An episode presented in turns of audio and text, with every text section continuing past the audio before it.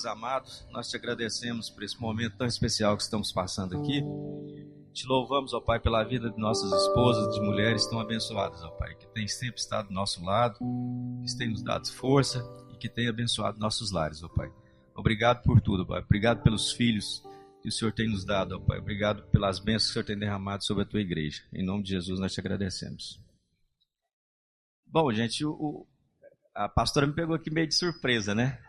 Não foi assim nem, nem um, um, testemunho a respeito disso, não. É porque a igreja, o pastor pediu que tinha três irmãos de São Paulo que estavam precisando fazer uma cirurgia, sendo que dois deles eram homossexuais que tinham convertido, travestis mesmo, e que tinha seios, colocado próteses e feito injeção de silicone mesmo, livre, que é silicone líquido, que é totalmente errado.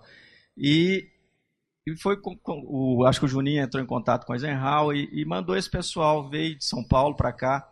E nós podemos oferecer o nosso trabalho e ajudar eles a, a, a, superar esse trauma que tinha na vida deles. Um deles, inclusive, falou o seguinte: que a gente foi questionou eles se eles não iriam arrepender disso, se eles caíssem na fé e voltassem, eles não iam arrepender e queriam novamente ter aquele tipo de corpo que eles tinham, que é um corpo totalmente feminino.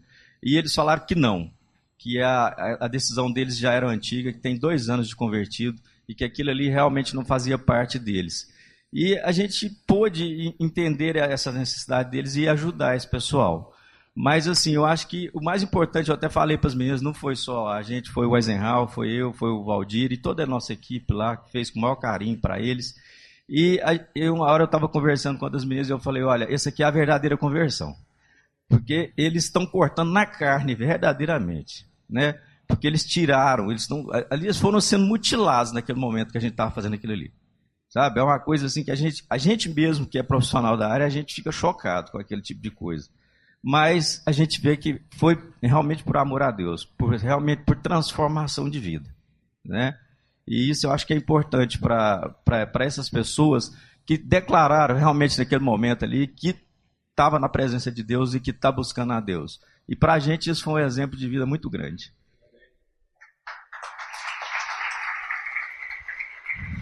Queridos, estão vendo na prática que coisa mais tremenda? A Bíblia diz que ninguém colheu pouco e ninguém colheu muito, mas há provisão no meio do povo de Deus.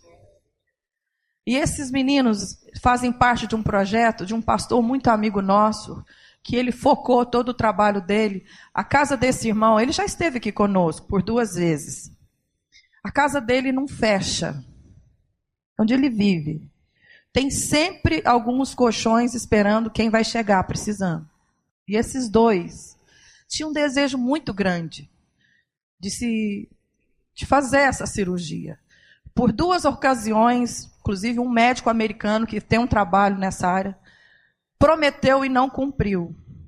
E quando a gente deparou com essa situação, Paulo Júnior, sem nenhum constrangimento, disse assim: pode dizer para ele que nós vamos fazer isso. Porque tem um povo nosso lá que não vai dizer não. E gentilmente, a clínica do Éder, do Eisen, do, como ele disse, toda a equipe, sem saber, nós só comunicamos, eles disseram: não, pode vir, nós só vamos arrumar uma data própria. E é assim, o reino de Deus é assim. Não tem como você amar a Deus sem amar as pessoas que Ele ama. Não tem. E muitas vezes, Deus quer usar o que você tem para mudar a sorte do outro. Quer usar seu talento, seu dinheiro, a sua casa, seus bens.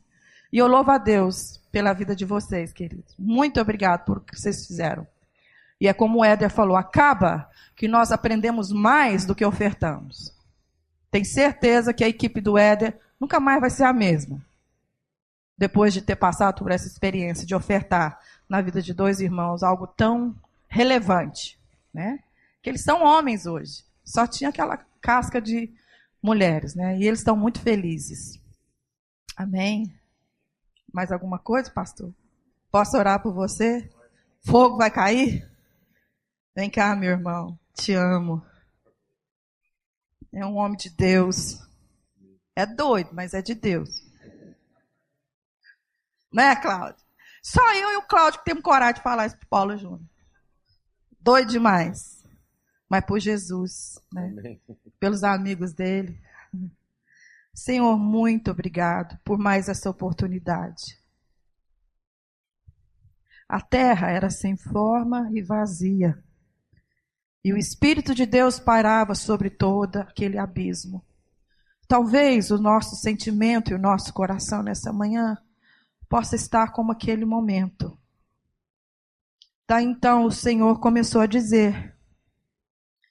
E daí então as coisas começaram a ter forma. E eu quero te pedir que o Senhor fale através da boca do Paulo Júnior nessa manhã. Que as palavras sejam do Senhor. Dá autoridade sobre ele. Dá liberdade, fluência no teu Espírito Santo.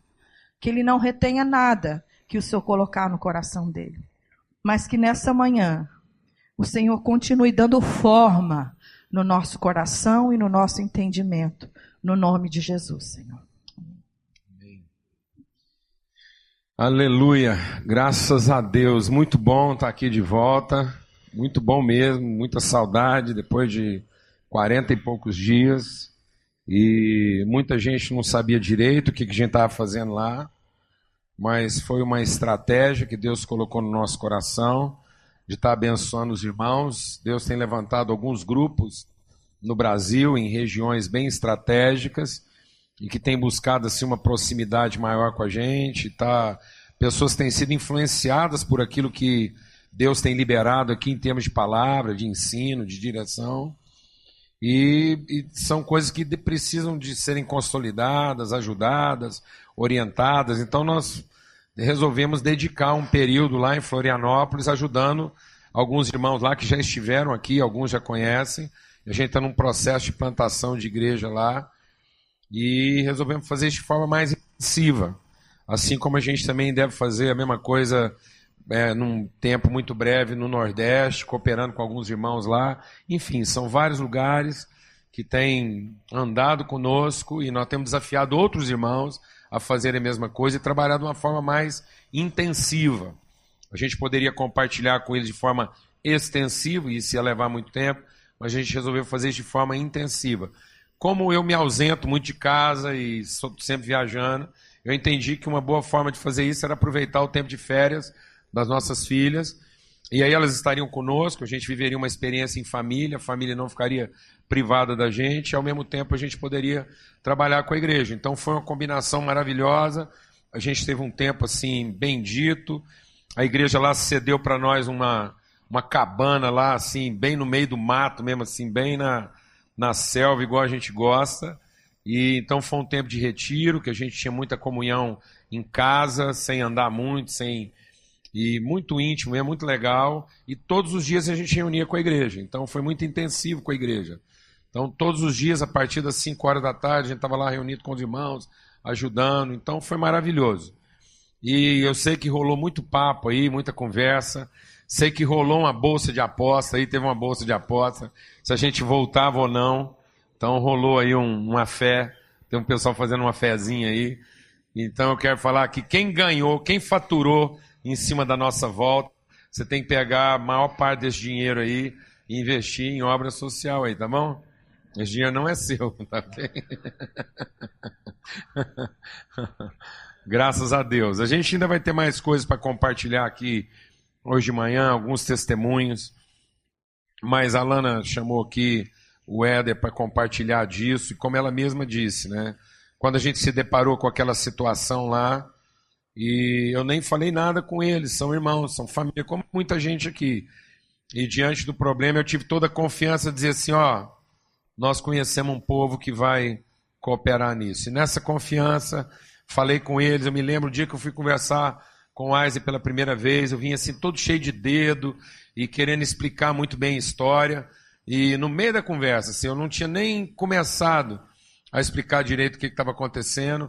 Ele me atalhou, falou: Não, Paulo Júnior, economiza essa conversa aí, tá tudo certo, isso é responsabilidade nossa e a gente vai cooperar com os irmãos. Tem sido um privilégio como congregação aqui, como povo. Eu me alegro, eu quero te dizer uma coisa, eu quero dar o testemunho, o quanto a vida de, de cada um de vocês tem nos abençoado, nos encorajado, nos fortalecido. Quando a gente vai para um lugar desse, compartilha, a gente vai como quem tem autoridade.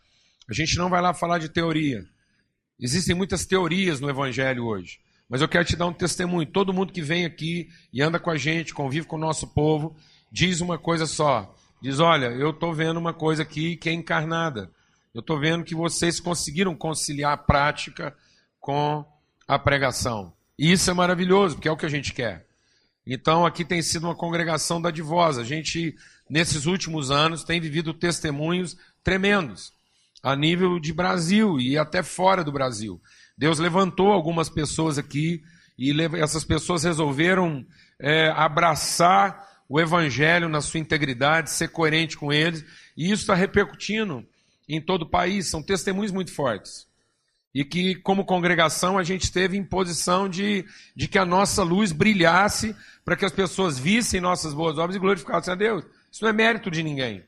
Isso é simplesmente para que as pessoas entendam que é possível viver o Evangelho na prática, de verdade. Porque às vezes, quando você compartilha algumas palavras aqui, que muita gente fala assim, ah, palavra difícil, desafiadora, como é que é isso? Então, Deus levanta algumas pessoas e diz, não, isso é só colocar em prática que funciona. Amém? E não tem ninguém ficando é, pior por causa disso, não tem ninguém ficando mais pobre por causa disso, nada. pelo contrário. Pelo contrário, porque Deus cuida de lá e abençoar. Amados, Deus é um bom jardineiro. Deixa Deus ministrar o seu coração. Deus é um bom jardineiro. A melhor definição de Deus é que ele é um jardineiro. Primeira coisa que Deus fez foi plantar um jardim. Ele é um jardineiro. Ele é um agricultor.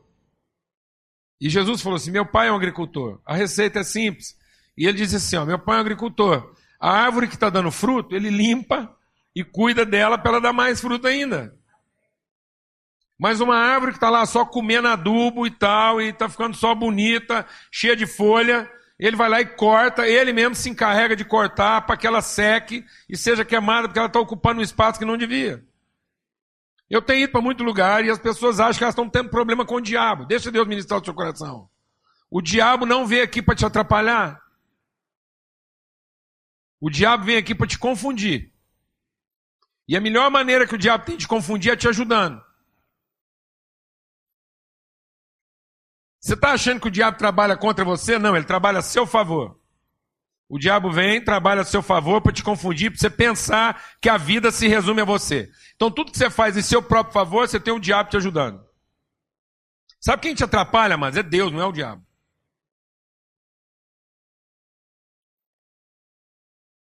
É? É Deus que atrapalha. Às vezes você está achando que você está tendo um problema com o capeta e não é. Você está tendo um problema com Deus. Porque é Deus é que fica lá secando os treinos na sua vida. Quem está entendendo o que eu estou falando? Ele está podando, ele que está cortando. Aí você acha que seu problema é com o capeta. Não. Fica tranquilo. O capeta veio aqui para te ajudar. Pô pilha em você. Falar, é isso mesmo, vai nessa força. Você merece. Você trabalhou tanto para isso, agora é seu. Ele fica lá. Ele é o seu camisa 13. O diabo torce para que você, em dando certo, pensa que isso foi mérito seu. Está entendendo isso? Mano?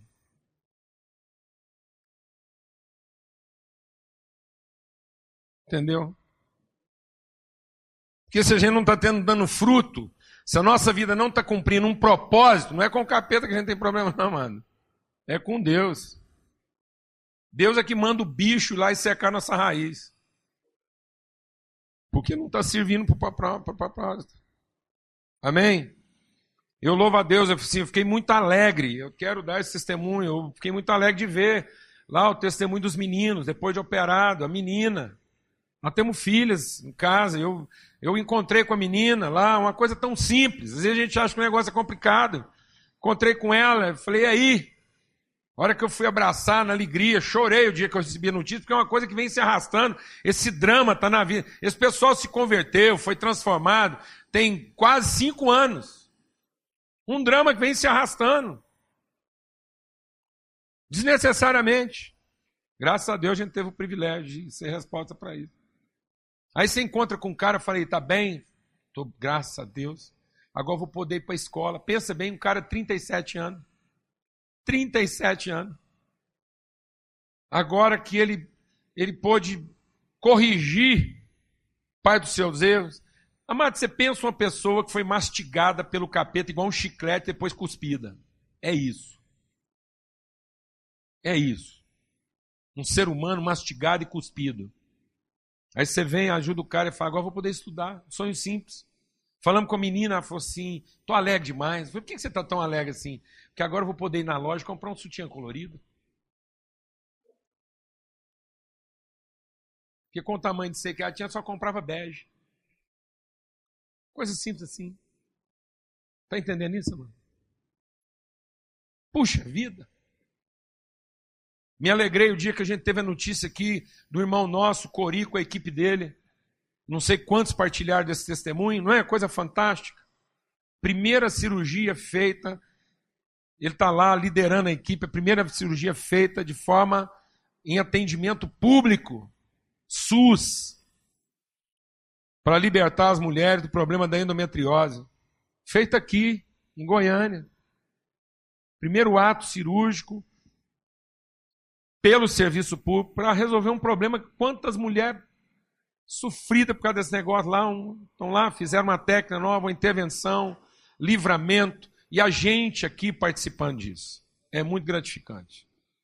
É muita alegria, porque são respostas, são pessoas que foram lá chorar na presença de Deus e disseram: Deus, eu não quero mais continuar vivendo para mim mesmo. Amém? Simples assim, amado. E vão continuar a vida, vão continuar a ser árvore, vão continuar florescendo, prosperando, mas agora encontrar o seu propósito. A gente teve um evento aqui ontem que foi muito abençoado, tem sido abençoado, é uma é um compromisso que a gente assumiu com a igreja brasileira. E quem sabe da nossa vocação, há muitos anos a gente vem se empenhando por isso, e finalmente, desde 2012, a gente vem trabalhando de forma mais efetiva na consolidação desse movimento chamado aí de missão na íntegra no Brasil, que é uma proposta de oferecer para a igreja um fórum de reflexão, de discussão a respeito da sua identidade, sua verdadeira vocação, para que o povo de Deus nesse país possa discutir sua teologia saber se de fato aquilo que nós estamos confessando como fé, como prática, é de fato coerente com a palavra de Deus. Então não é uma proposta de debate só, de argumentação e de confronto, não. É uma proposta, antes de tudo, de reflexão. E a gente é parte disso, tem investido, e quando eu falo investido, tem sido um desafio assim grande, inclusive financeiro. Mas a gente deu espaço de fé, as coisas estão acontecendo, estão muito alegres por isso. E ontem nós tivemos mais um evento Missão na íntegra, pela graça de Deus, você ainda pode fazer parte disso. Nós estamos abrindo, começou na sexta-feira agora, foi a primeira aula. Nós abrimos uma escola livre de teologia em missão integral. Então, é um, é um, é uma, uma, um, um curso teológico que você pode fazer à distância. Nós vamos ter aulas presenciais aqui, nós estamos cedendo o prédio para isso. As aulas presenciais serão aqui, duas vezes por mês. E você é, também pode fazer presencialmente. É, presencialmente e também pode fazer à distância. Então, quem quiser participar pode se inscrever lá no site lá do Missão na Íntegra. Ok? Mas tivemos um evento aqui ontem. Foi muito bom, cheio. Teve gente que viajou 300 quilômetros para estar na reunião aqui ontem, que foi das 6 às 10. Muito bom. Tivemos compartilhando aqui com o Carlinhos Queiroz e o Ari. E o Ari é, meditou sobre um texto lá de Lucas 10, e foi muito bom. Mas esse texto de Lucas 10, eu queria aproveitar e puxar de novo esse texto, quem esteve aqui e quem não teve, e para nossa reflexão aqui essa manhã. Porque conta a história lá do bom samaritano, né? É interessante isso, né? É, como a gente vai titulando as coisas e, e criando rótulos em cima disso. O texto não fala que o samaritano era bom, texto só fala que ele era o samaritano que fez o bem. Então, assim, a gente já quer rotular isso, né? Isso é uma coisa que Deus tem para todo mundo, todo mundo devia ser assim, né? Então, aqui no texto, lá em Lucas 10, é, acontece uma situação. Um doutor da lei, um homem muito experimentado na leitura bíblica, na meditação, um homem que se julgava aprovado, né? ele procura Jesus. Então, Jesus está lá conversando, levantou um doutor da lei, aqui no versículo 25, e diz assim: Eis que se levantou um doutor da lei, tentando e dizendo: Mestre, que farei para herdar a vida eterna. O que é a vida eterna, amados? O que significa entrar para a vida eterna? Às vezes a gente está achando que vida eterna é uma coisa futura. E não é futuro. Ninguém vai conhecer a vida eterna no futuro. Vida eterna não é uma coisa que está no nosso futuro. Vida eterna é algo que, se não estiver no nosso presente, nós nunca vamos saber o que é. Ninguém vai conhecer a vida eterna depois. Ou você conhece agora, ou você não vai conhecer nunca. Vida eterna não é um, um, um estado, é uma condição. Vida eterna não tem nada a ver com o tempo.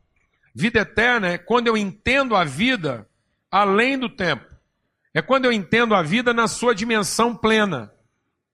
É o grande dilema lá do Einstein, é o grande dilema da humanidade. Então, o grande dilema da humanidade é a morte. A morte vem por fim aos sonhos de todo mundo.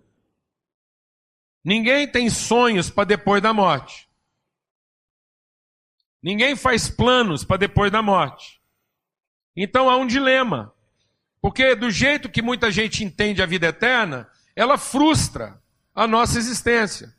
Se você pensa na vida eterna para depois da morte, você não vai ficar aqui fazendo plano para depois da morte. O que, que, você vai planejar para depois da morte? Ah, eu estou pensando que depois que eu morrer, eu vou gastar tantas horas conversando com Deus, depois vou visitar o Abraão, quero tirar férias com Moisés, estou pensando em, em, em, em, bater um papo, julgar damas com Paulo. Então vou dividir minha vida eterna assim, das duas às quatro, eu canto com os anjos. Depois, das cinco às seis, eu vou julgar dama na casa do Paulo. Ninguém faz plano desse jeito, amado.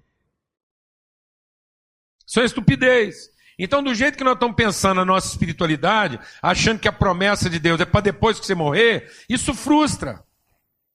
Porque não tem, não tem como você ligar uma coisa com a outra. Então, já que não dá para fazer plano, eu vou fazer plano por quê? Para minha vida agora. E vou tentar ser feliz o mais que eu puder, porque não dá para fazer plano para depois da morte. Então, essa ideia de uma vida eterna futura está frustrando a sua perspectiva de uma vida presente. Porque acaba que você não vira uma, coisa nem outra. Porque aí seus planos não conseguem ser completos no presente, porque você sabe que a sua felicidade pode passar por algumas áreas aí que atrapalha depois você ir para o céu no, no, futuro. Quem está entendendo o que eu estou falando? Aí você fica assim meio dividido. Não, se eu realmente pôr para derreter agora, aí pode ser que eu não vou para o céu. E mesmo que eu não tenha plano para ir para o céu, eu tenho um plano, eu quero ir para o céu. E aí esse falso escrúpulo faz com que você nem viva direito agora e não saiba o que, que você vai viver depois. Não, mano, eu quero te falar um negócio. Tudo que você tem para viver depois, você pode viver agora. Aquilo que é a vida com Deus, na sua plenitude, na sua alegria. Você quer saber que tipo de alegria você vai ter no céu? Você pode experimentar essa alegria agora. Amém, meu irmão? Em nome de Jesus. Na vida futura, depois da morte, nós só não vamos ter as coisas que atrapalham. Mas as coisas que funcionam, nós podemos ter elas agora. Na minha perspectiva futura, eu não vou voltar a ficar triste por algumas coisas. Mas a alegria, eu posso ver ela agora. No futuro, eu não vou correr o risco da amargura, mas o amor, eu posso viver ele agora. Amém, meu irmão? Isso é a vida eterna, na sua plenitude. O cara vem saber o que é a vida eterna. Jesus falou assim: o que está escrito? E aí ele respondeu: olha, o que está escrito? Amar a Deus sobre todas as coisas, de todo o coração, de toda a alma, de todas as forças, de todo o seu entendimento, e ao próximo como a si mesmo. Então Jesus respondeu: É, você falou bem, é isso mesmo. Faça isso e você vai o quê? Viver. Viver quando? No futuro? Não agora.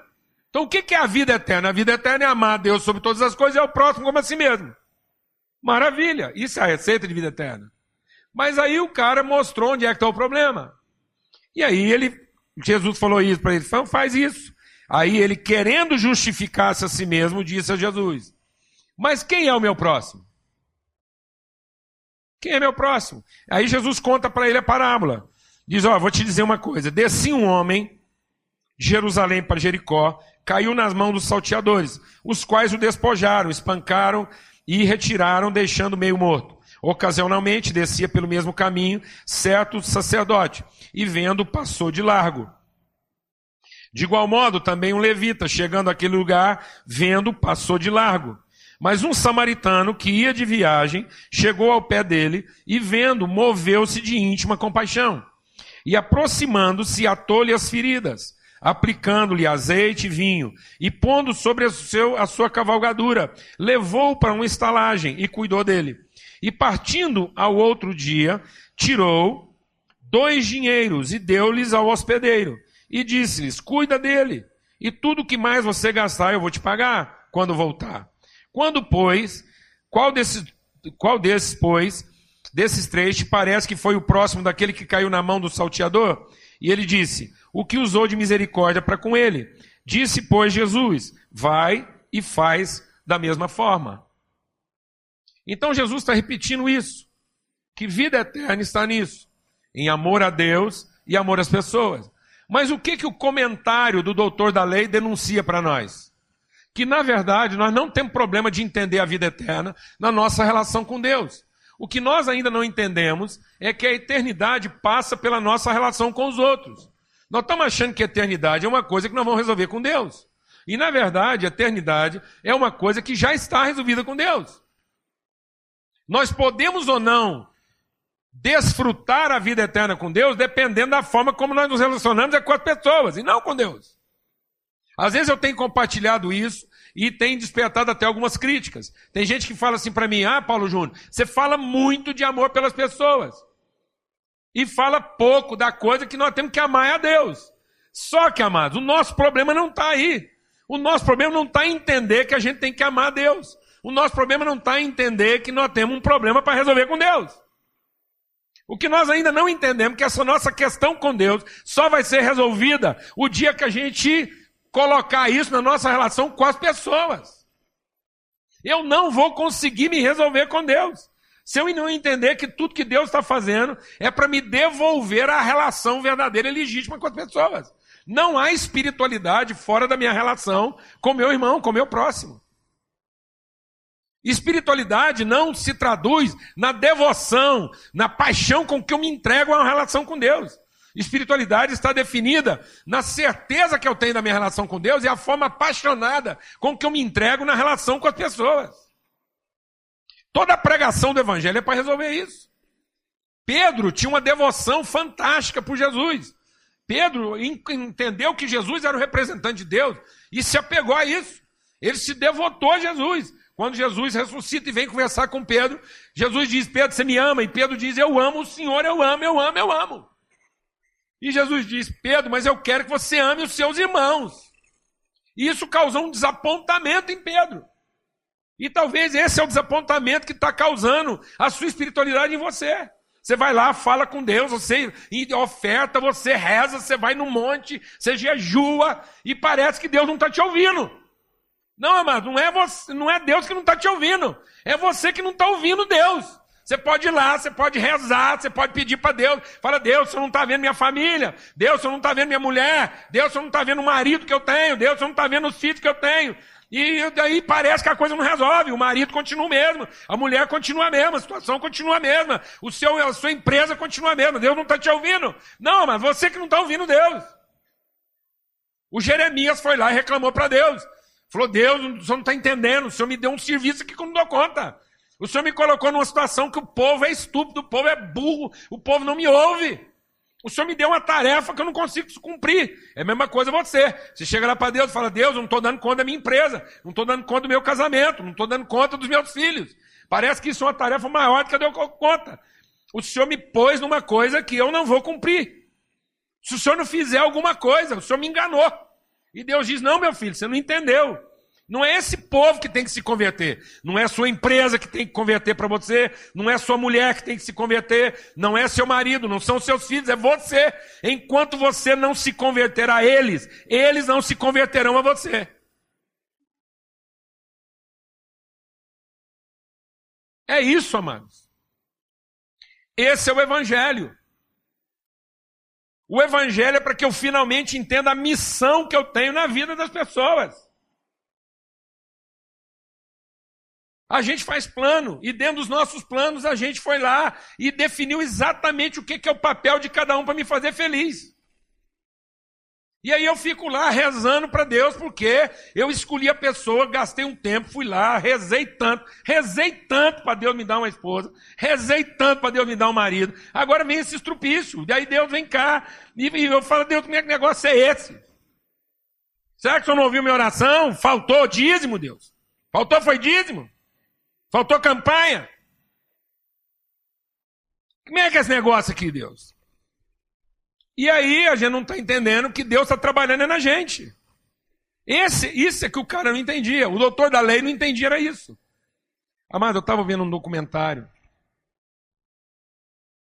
E foi muito importante para mim ver esse documentário. Porque eu estava vendo um documentário sobre algumas tribos nômades no Tibete.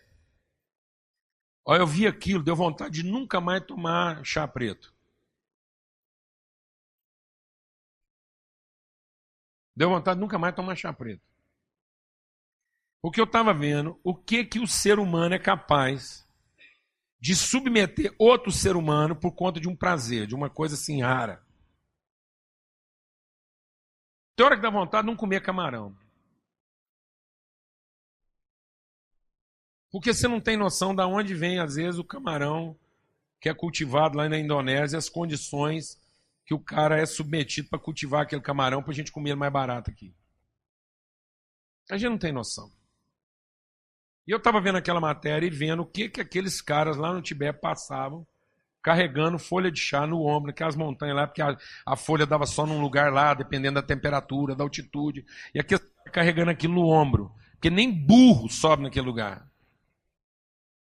Aí você tem que carregar aquilo até chegar num ponto onde o cavalo pegava e aquele sofrimento todo.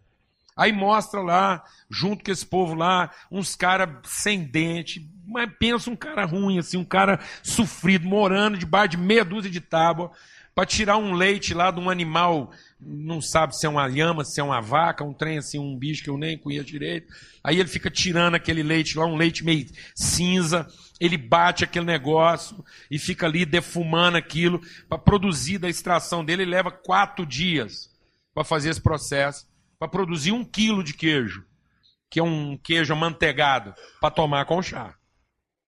É a combinação perfeita com chá. Sabe quanto que os caras pagam em meio quilo de queijo? Menos de um dólar. Esse cara sobrevive disso. A quanto isso é vendido depois? Como coisa rara. Quanta gente faturando em cima de. Aí eu olhei para aquilo falei assim: Deus, que dificuldade levar como é que a gente vai fazer para o evangelho chegar lá, num lugar tão inóspito desse? Mas eu fui reparando nos caras no documentário e vi que eles estavam com a roupa típica, uns colar típico, umas mantas feitas de pele de bicho lá, mas por cima, por causa do frio, ele já estava usando uma jaqueta de marca. Alguém passou lá e arrumou uma jaqueta lá para ele, nem que foi dado. Então ele tem contato com a civilização. Então não é tão difícil o evangelho chegar lá. O que, que ainda não chegou lá, amados? É a possibilidade de pregar o evangelho para ele? Não, amados. E aí, sabe que outra coisa que me chamou a atenção? Isso me impactou. Porque você pode pegar, amado, deixa Deus ministrar no seu coração. Você pode pegar qualquer cultura da história, qualquer cultura. A mais tribal, a mais primitiva, a mais rudimentar. Você pega qualquer cultura mais rudimentar. E sabe o que você vai encontrar nessa cultura? Culto.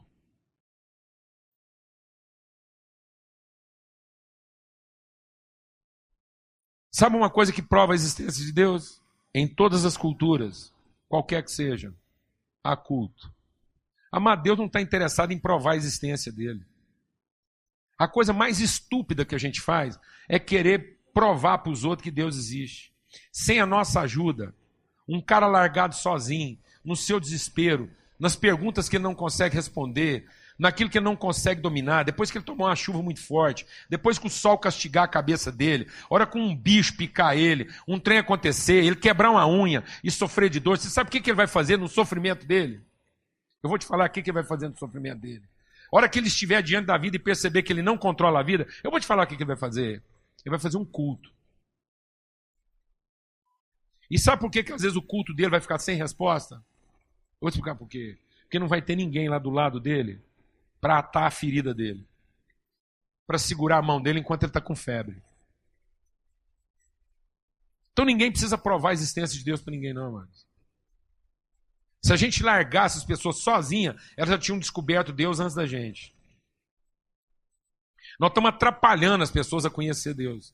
Porque enquanto a gente está tentando provar a existência dele, Deus está querendo que através de nós ele seja conhecido e não provado.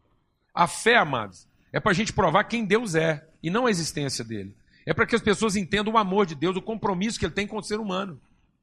Para que ele se liberte dos seus cultos. Para que ele se liberte dessa ideia que Deus é movido à devoção. Então o nosso problema está aqui, é na relação uns com os outros. A eternidade, amado, não está em a gente rezar para Deus trocar o nosso cavalo todo ano. A eternidade está em que finalmente eu aprendi a descer do cavalo. Você está entendendo isso, amado? Você está entendendo isso, meu irmão? Deus de misericórdia. Os templos hoje estão se enchendo, achando que de tanta gente prestar culto, de tanta gente rezar, de tanta gente fazer oferta, fazer campanha, Deus finalmente vai nos dar o poder de mudar de cavalo todo mês, todo ano. A fé não é para você mudar de cavalo, amado. A fé é para você aprender a descer dele. A fé não é para você ter uma empresa fantástica. A fé é para você aprender a usar ela em favor dos outros. A fé não é para que você consiga cumprir sua agenda. Ó oh, Deus, eu fiz um plano hoje, eu estou organizadinho para o dia de hoje, Deus. Então, pelo amor de Deus, eu fui ontem na igreja, rezei, minha semana está planejadinha. Eu tenho um desafio aqui essa semana e eu preciso até os anjos têm que trabalhar para mim, para me dar conta dessa agenda. Deus falou: pode deixar comigo, meu filho, pode deixar comigo. Eu ouvi suas orações. Amanhã cedinho eu vou providenciar para que alguém cruze o seu caminho para que você tenha que mudar sua agenda. Menino.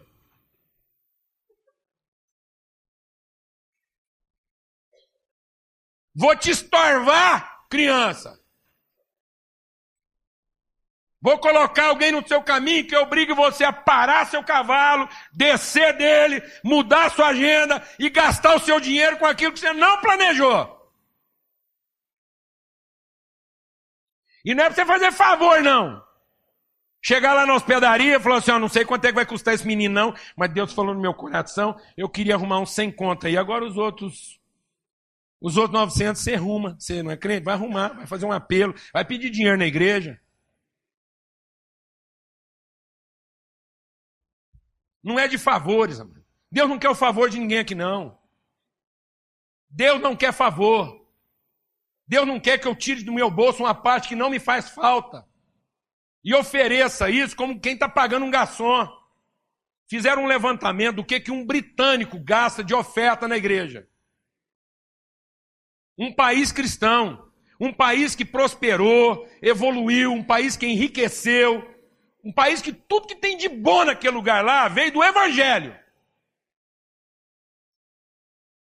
A pesquisa foi que um britânico gasta em média de oferta na igreja 50 centavos de libra por mês. Um pastor lá daquele país quase infartou a hora que escutou essa média. E ele falou assim: o que nós estamos entregando para Deus envergonharia um garçom. Você está entendendo isso, meu irmão? Você está entendendo isso? Não é a forma como eu pago um pedágio para continuar andando. Aquilo que eu entrego para Deus não é o pedágio que eu pago para continuar montado no meu cavalo andando. E não ter que descer dele. O que eu gasto com Deus tem que ser aquilo que eu quero gastar para fazer diferença na vida dos outros, porque eu assumi a responsabilidade. Responsabilidade é minha. Eu vi o problema, eu entendi o problema, eu me comovi com o problema. Deus está em mim.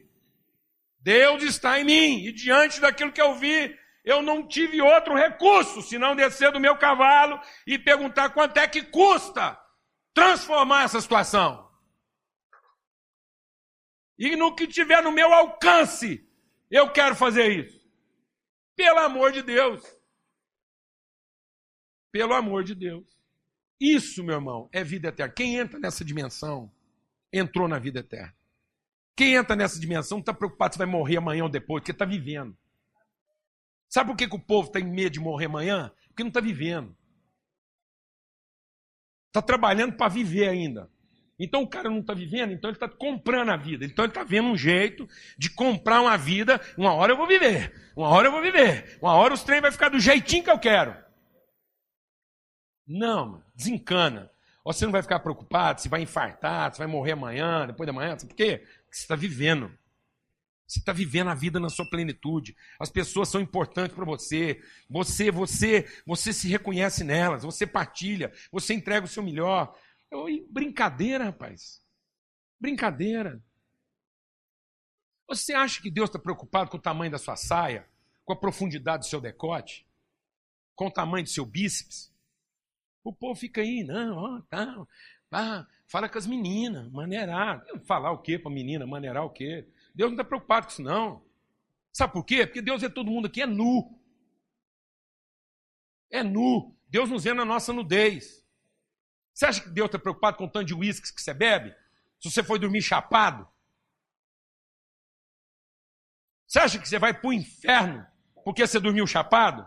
Não, mano. Se você anda dormindo chapado, isso não diz que você vai para o inferno. Isso diz que você está nele. Você está nele. Você não está entendendo a vida. Se você tem que aumentar o seu decote para conquistar o homem da sua vida, você não vai para o inferno por causa do seu decote. O homem que você conquistou com o seu decote vai ser o seu inferno. Porque quando eu tenho que usar alguma coisa para seduzir os outros, eu estou manipulando essa pessoa. Eu não tenho respeito por ela. Eu não vejo dignidade na nossa relação. Eu estou tentando comprar essa pessoa de alguma forma. Se eu me embriaguei e fui chapado para a cama, é porque todo mundo que está em volta de mim não é importante para mim. Eu quero ficar bêbado para não ter que conviver com eles. E esse é o meu inferno. Se eu não sou capaz de vestir uma roupa que vai gerar sentimentos bons nos outros, se, pra, se tudo que eu faço é gerar sentimentos ruins nos outros, isso é um inferno. Isso não é vida eterna. As favas do futuro. É hoje, meu irmão. Seu dia agora. A vida eterna é aqui. Isso é vida eterna. Uma irmã muito querida. Eu posso contar, tem liberdade, nós estamos em casa. Uma irmã muito querida chegou para mim, querida mesmo, mudou para cá não estava sabendo onde reunir. Encontrei com ela, falei, mano, você é tão preciosa. Você já está congregando em algum lugar? Ah, não, não sei. Ah, vai lá com a gente, você vai gostar. Pessoal bom, tá lá, pessoal buscando. Você vai gostar do ambiente. Ah, não, vou lá não. Por que não, é? Não, vou lá não. Já ouvi falar de vocês. Falei, como assim, ué? Não, seu pessoal lá é meio sofisticado. Eu não vou me sentir à vontade lá. Já fiquei sabendo que onde é que você reúne lá, o porteiro lá anda de Ferrari.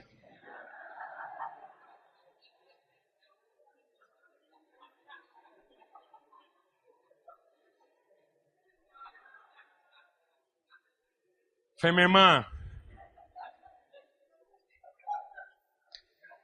Foi minha irmã.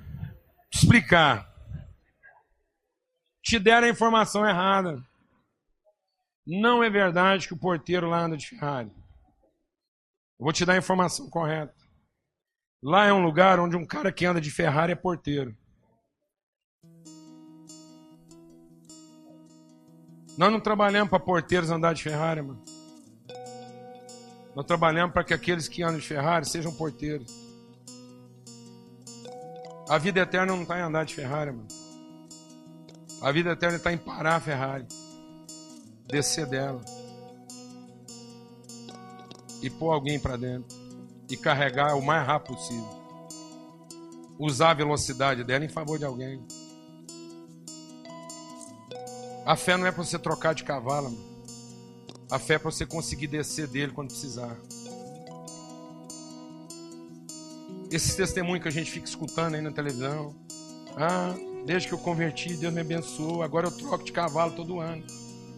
Antigamente eu andava nos pangaré, agora eu estou andando nos cavalos de marca. Deus me abençoou, agora eu sou de manga larga, quarto de milha.